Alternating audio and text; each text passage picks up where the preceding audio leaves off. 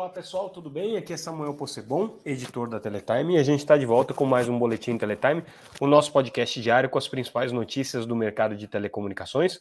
Hoje trazendo o que foi destaque feira dia 14 de agosto de 2023. Lembrando sempre que esse podcast é patrocinado pela ConnectWay, empresa que há mais de 20 anos oferece soluções Huawei é, para o mercado de telecomunicações brasileiro como sempre, a gente agradece o patrocínio da ConnectWay que viabiliza esse nosso trabalho de trazer todos os dias para vocês as principais notícias do mercado. Lembrando que tudo que a gente comentar aqui, tudo que a gente analisar está disponível no site www.teletime.com.br. É gratuito, vocês podem entrar lá, se inscrever para receber nossa boletim, o nosso boletim, ou então acompanhar a gente pelas redes sociais, sempre como arroba Teletime News.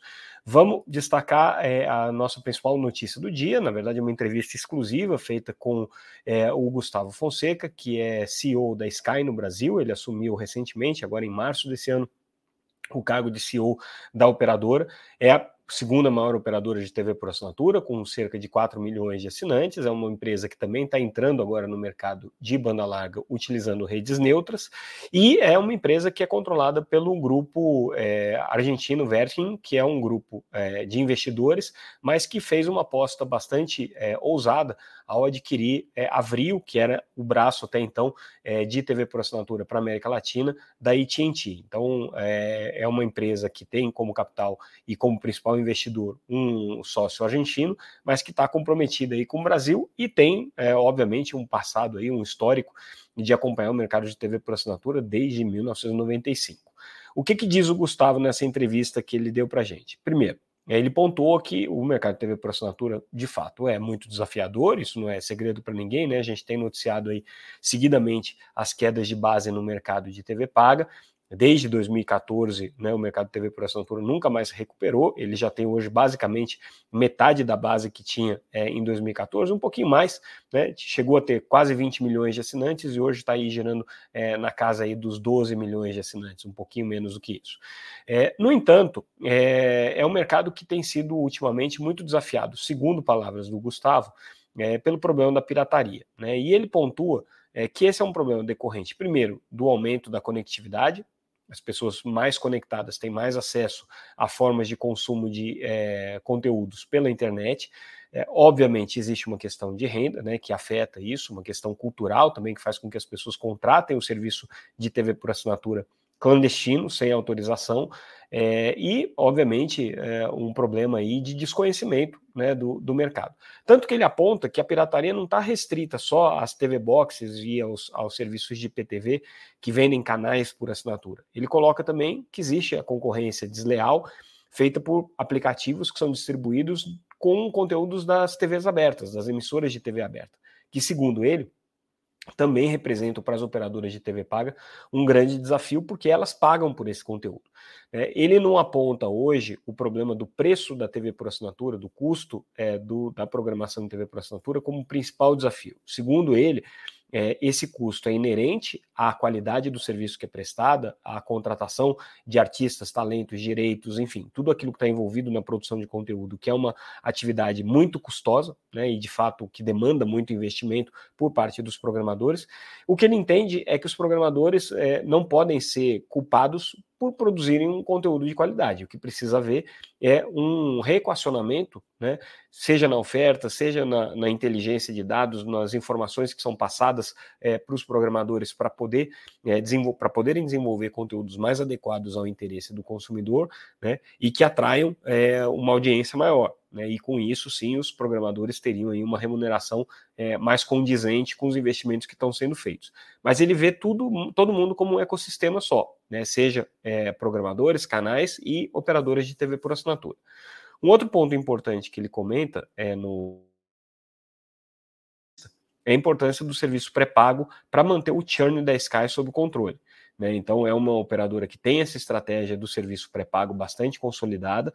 Ele entende que essa é uma estratégia válida. Ele não vê hoje é, o serviço de TV por assinatura sendo substituído pelos serviços OTT. Ele vê a oferta de serviços pela internet como o futuro da TV por assinatura, como um caminho que já está claramente desenhado e que todas as operadoras, inclusive a Sky, já estão oferecendo. A Sky tem o Digo, é, assim como a Claro tem o Claro TV+, né? Todas as operadoras já desenvolveram seus produtos para é, oferta de conteúdo ou no modelo OTT, mas ele já ele diz que quando eles experimentaram fazer a migração forçada, passar o cliente da Sky de DTH na TV por assinatura tradicional via satélite para o é, de Gol, eles notaram um aumento de churn. Por quê? Porque constataram que boa parte da base estava acostumada é, e gostava do modelo de TV por assinatura tradicional, não queria fazer essa migração. Então, entendendo que é necessário respeitar esse processo dentro da base, segundo palavras dele, é, essa migração vai acontecer de uma maneira complementar e natural, né, com é, o, o, usuário de TV por assinatura aos poucos migrando para o modelo pela internet. E por fim, ele comenta também da estratégia que a Sky tem com uma banda larga é, fixa. A Sky foi uma das primeiras empresas de grande porte a fechar negócio com provedores de redes neutras, fechou primeiro com a Fibrasil, depois com a American Tower, com a ATC, é, e começou a oferecer serviço de banda larga em cidades em que até então ela não operava. Ela já teve no passado um serviço de banda larga prestado em cima das frequências de 4G, é, não foi um serviço que é, se viabilizou, primeiro porque a tecnologia era limitada, depois por questões regulatórias, o custo de é, licenciamento é, das frequências que a Sky tinha ficou proibitivo, mas ela está apostando agora que é um modelo de, distribuição por redes neutras pode ser um caminho interessante.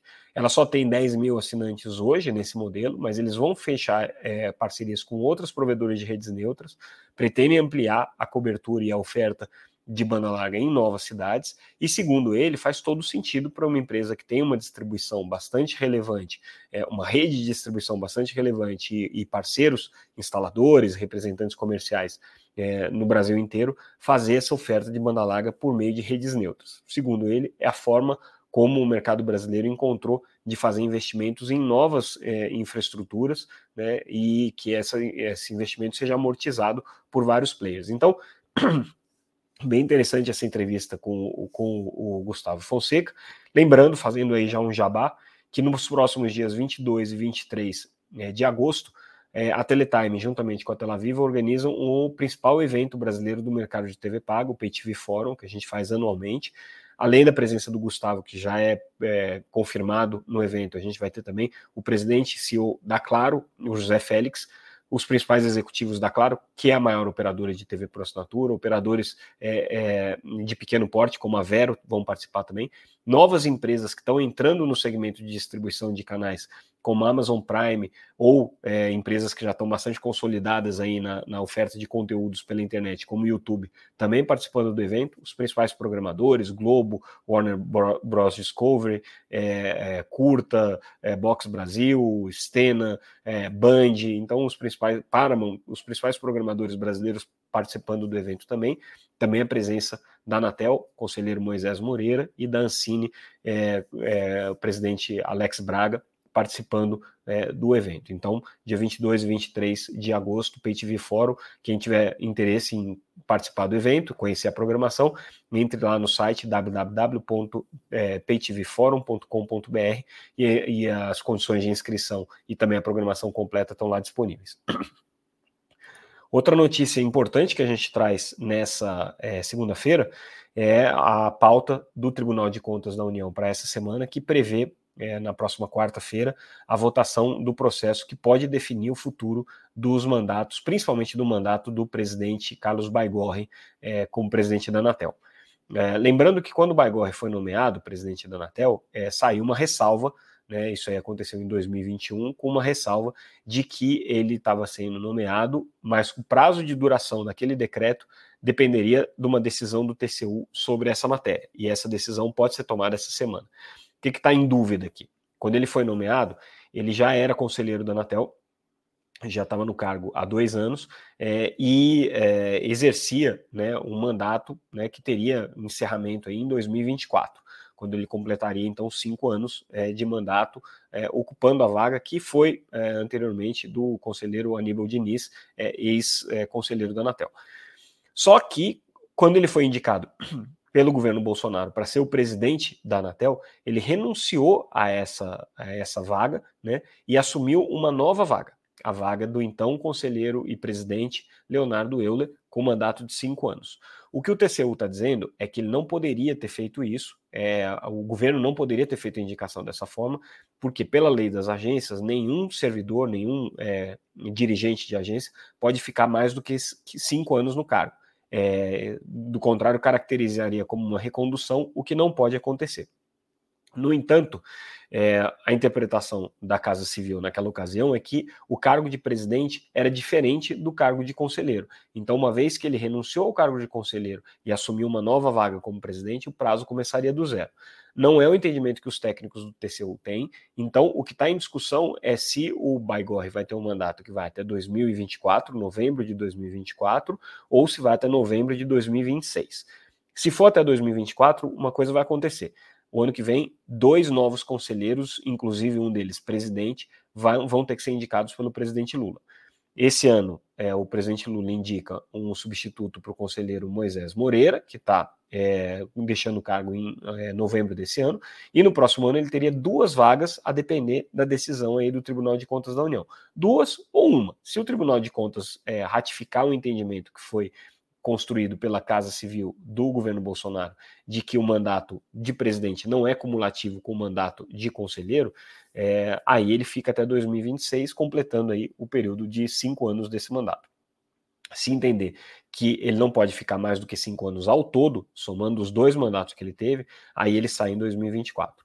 Também sai em 2024 o conselheiro Arthur Coimbra, que teve sim a indicação definida em decreto até novembro do ano que vem. Então, Arthur Coimbra, que entrou justamente nessa vaga que foi aberta quando o Baigorre renunciou ao cargo de conselheiro para se tornar é, presidente, tem aí uma limitação de tempo no decreto, então ele ficaria só até é, novembro de 2024. Com isso, os dois conselheiros podem ser trocados no final do ano que vem, é, o que certamente vai ter impactos aqui para o setor de telecomunicações, porque são os dois conselheiros hoje que são de carreiras técnicas do Estado.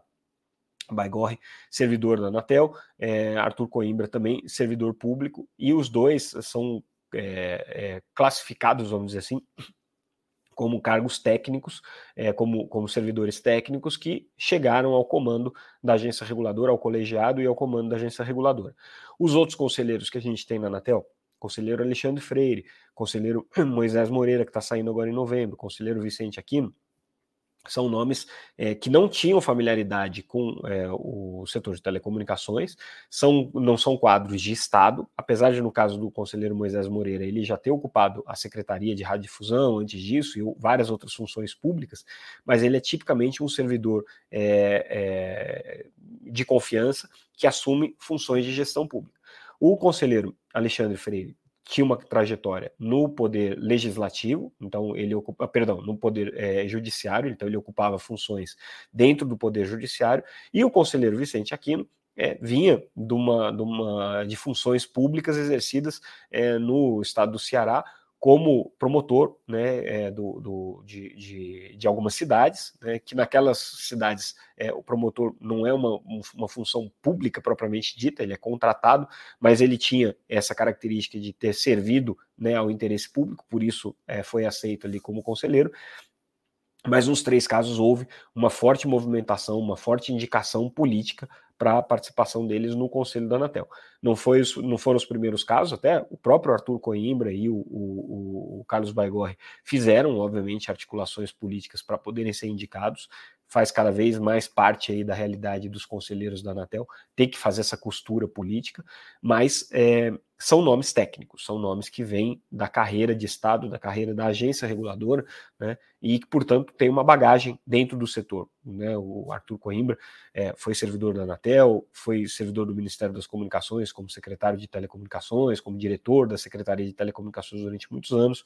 Baigorre passou por várias superintendências da agência até chegar à, à posição de presidente. É, Quais vão ser os nomes indicados a partir de agora? O presidente Lula indica é, em novembro um primeiro nome, a gente não tem ideia de quem que vai ser. Muito se fala aí sobre é, eventual indicação é, do, do, do ex-executivo que já participou dos quadros da Telebrás até o ano passado. É, seria uma indicação política, portanto. É, para o ano que vem, ele pode ter duas vagas e depois ele vai ter mais uma indicação que vai ser quando vencer o, o, o, o mandato do conselheiro é, Vicente Aquino. Então, o presidente Lula vai ter ao todo, no seu mandato de quatro anos, quatro indicações para a Anatel, sendo que duas delas vão ser para presidente, porque uma vai acontecer ou no ano que vem, em 2024, e depois em 2026, novamente, ele indica novamente o presidente da Anatel. Então, essa é a situação que está é, acontecendo agora no TCU.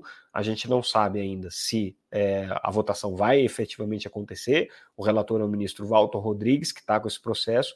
É, o parecer técnico é justamente para que os mandatos se encerrem todos em 2024.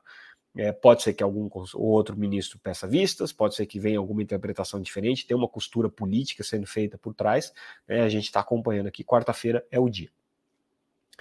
Trazendo notícias agora sobre é, os balanços dos pequenos provedores, a BrisaNet é, ultrapassando a receita de 300 milhões de reais no segundo trimestre, a operadora cresceu, Tá? Então ela teve uma alta aqui de faturamento de 27% na comparação com o ano anterior, chegando a esses 300 milhões que eu falei, e o lucro líquido batendo aí os 44 milhões. Tá? O EBITDA da empresa também cresceu, né? então está com 148 é, milhões de reais, lembrando que eles estão segurando investimentos é, em fibra justamente para poder melhorar os resultados, então tiveram aqui esse salto importante né, de, de, de margem EBITDA, chegando a quase 50% de margem de destaque, né? É, mas a dívida da BrisaNet a gente sabe que é uma dívida elevada, então hoje eles estão com uma dívida aqui de 757 milhões de reais, né? É, mais ou menos 1,4 vezes é, o EBITDA do segundo trimestre. Tá? Investimentos em 5G e a previsão de lançamento estão mantidas agora para o terceiro trimestre, a gente vai ver exatamente quando que eles vão fazer isso, né? É, e eles têm crescido, principalmente de forma orgânica, como se sabe, a Brisanet não costuma fazer aquisições, né? Ela cresce de maneira orgânica. Para vocês não dizerem que a gente só traz notícia ruim sobre a Oi, né, tem um balanço interessante e importante para a gente destacar aqui em relação a 2022 no balanço de sustentabilidade da operadora, que é aquele que traz os principais itens aí da agenda ESG, ou seja, ou seja da agenda de sustentabilidade, inclusão e governança. Os números aqui que a Oi traz é, são impressionantes do ponto de vista de energia é, renováveis que são utilizadas na planta da empresa. 61% já da planta da, da, empresa hoje utiliza energias renováveis, né, e a meta é chegar até 100% em 2025. Né?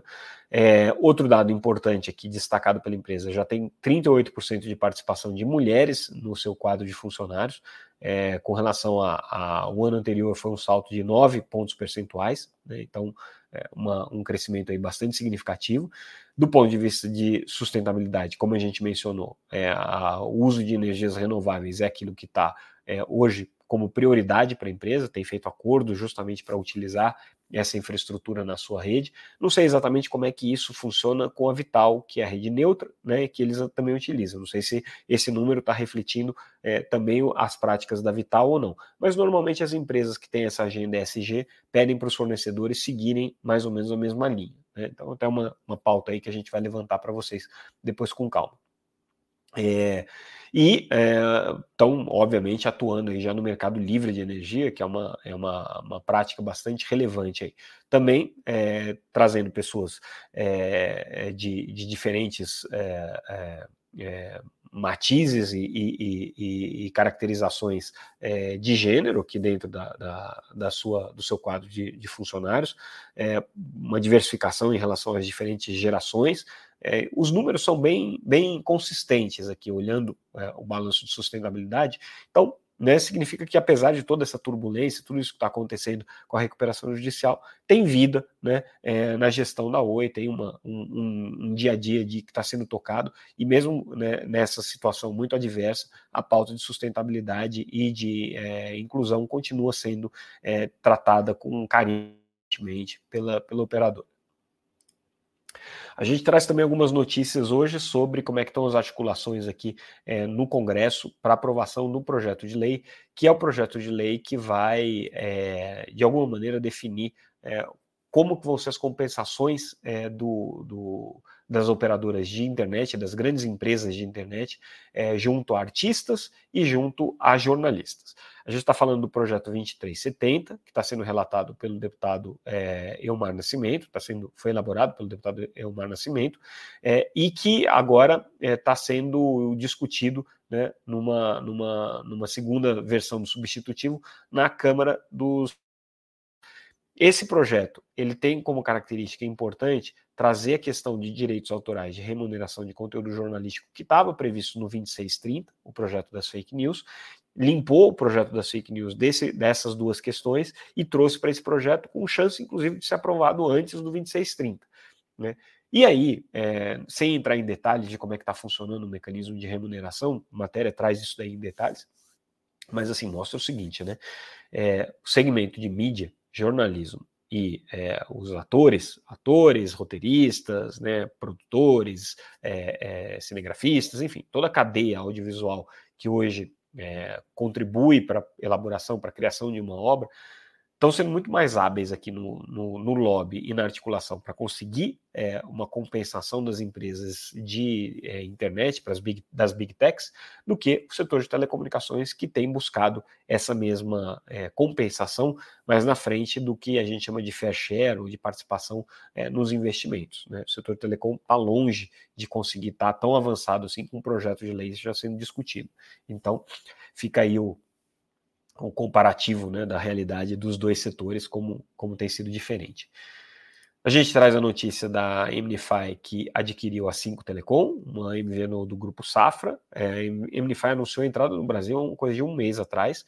É, o, o, detalhe interessante é que a 5 Telecom do Safra ela opera na rede da Claro, né? A Claro tem pouquíssimas parcerias de MVNO, a 5 Telecom é uma delas, é, e o foco da Imnify aqui vai ser no mercado de IoT. A gente já tinha noticiado isso, então adquirindo aqui a MVNO é, 5 Telecom, eles entram como autorizada na rede da Claro para operar serviços de é, é, serviços móveis, de banda larga móvel, mas com foco no segmento de IoT. Outra notícia importante, balanço da Huawei do primeiro semestre, mostra crescimento. A Huawei, é, que vinha enfrentando muita dificuldade de conseguir recuperar crescimento desde que perdeu o mercado de consumer, né, B2C, por conta das sanções do governo norte-americano, finalmente voltou a crescer como um todo, né? Então, o crescimento da, da empresa no, no semestre foi é, de 43 bilhões de reais, o equivalente a isso em um ano, né? Mas 43 bilhões de reais, o que deu um crescimento em relação a 2022 de 3%, é, mostrando que eles estão aí voltando a ter fôlego no mercado de consumo, principalmente na China, e crescendo em outros mercados também com novos lançamentos. Então, aos poucos, a Huawei vai saindo aí do, do, do, da tempestade que o governo norte-americano colocou ao banir a empresa é, da, da utilização de tecnologias de chipsets norte-americanos, é, sistemas operacionais norte-americanos, enfim, todas as tecnologias atreladas aí ao, ao funcionamento do celular, a Huawei ficou banida, né? E agora ela consegue se recuperar. E a gente fecha o nosso boletim de hoje com a notícia de que a Telesat, operadora de satélite, concluiu o financiamento para contratar a fabricante da sua constelação Lightspeed. Lembrando que não é só a Starlink que sabe fazer constelação de órbita baixa e satélite é, de alta capacidade operando em constelações LEO. É, além da Starlink, várias outras operadoras estão é, atuando nessa frente. A gente tem a OneWeb, que já está em operação, a gente vai ter o lançamento da Lightspeed, que é a unidade da Telesat, que vai operar nessa, nessa frente. Né? Outras operadoras estão se articulando no mesmo sentido, outras estão partindo para constelações de órbita média. Então, assim, existe muita vida além da Starlink. Tá? É, agora, o que acontece é que todas essas empresas estão hoje é, lutando para encontrar modelos de negócio que sejam viáveis e não é, Elon Musk já é, ponderou como altamente deficitário. E a Telesat precisa aqui, para isso, de uma parceria com o governo canadense, que é sócio da empreitada, está colocando dinheiro nesse projeto, e agora com a contratação é, desse, desse fornecedor que vai entregar é, os 198 satélites que a empresa vai precisar para fazer essa constelação é a MDA, né, a, a fornecedora, é, no investimento aí é, que está gerando aí na ordem nesse momento de 2 bilhões só com é, a construção dos satélites. Então, projeto aí da Lightspeed previsto para entrar em operação em 2026, tá? Final de 2027, 2026 para lançamento, né? E é, final de 2027 para operação comercial. O, ao todo, o projeto vai consumir 3,5 bilhões de dólares. Lembrando que a gente gastou uma coisa não muito longe disso para construir um satélite só, que foi o SGDC. Tudo bem aventura do Brasil aí no mundo da construção de um satélite próprio, desde a época da Embratel, né? É, mas aqui custou quase 3 bilhões de dólares para lançar um satélite, é, o SGDC, que hoje já está com a capacidade bastante limitada. A gente está falando aqui no caso do Lightspeed, são 198 satélites de órbita baixa por é, 3 bilhões e meio. Pelo menos esse é o valor atual, né? Pode ser que até o lançamento é, ele se reajuste. E com isso, pessoal, a gente fica por aqui. Encerramos o nosso boletim de hoje. Mais uma vez peço desculpas pela minha voz aqui é, ruim por conta da gripe. É, agradeço mais uma vez a parceria da ConnectWay, viabilizando através do seu patrocínio esse nosso boletim. A gente fica por aqui. Amanhã a gente volta com mais um boletim Teletime com as principais notícias do mercado de telecom. Lembrando sempre, entrem lá no site www.teletime.com.br, acompanhem as nossas notícias, entrem no YouTube. É, curtam lá o canal, se inscrevam para receber é, o aviso toda vez que a gente entrar com o vídeo ou com o podcast no YouTube. A gente está em todas as plataformas de áudio também e nas redes sociais. Então é isso. Prestigiem a Teletime. Agradeço mais uma vez a audiência de todos vocês. Obrigado, pessoal. Até mais.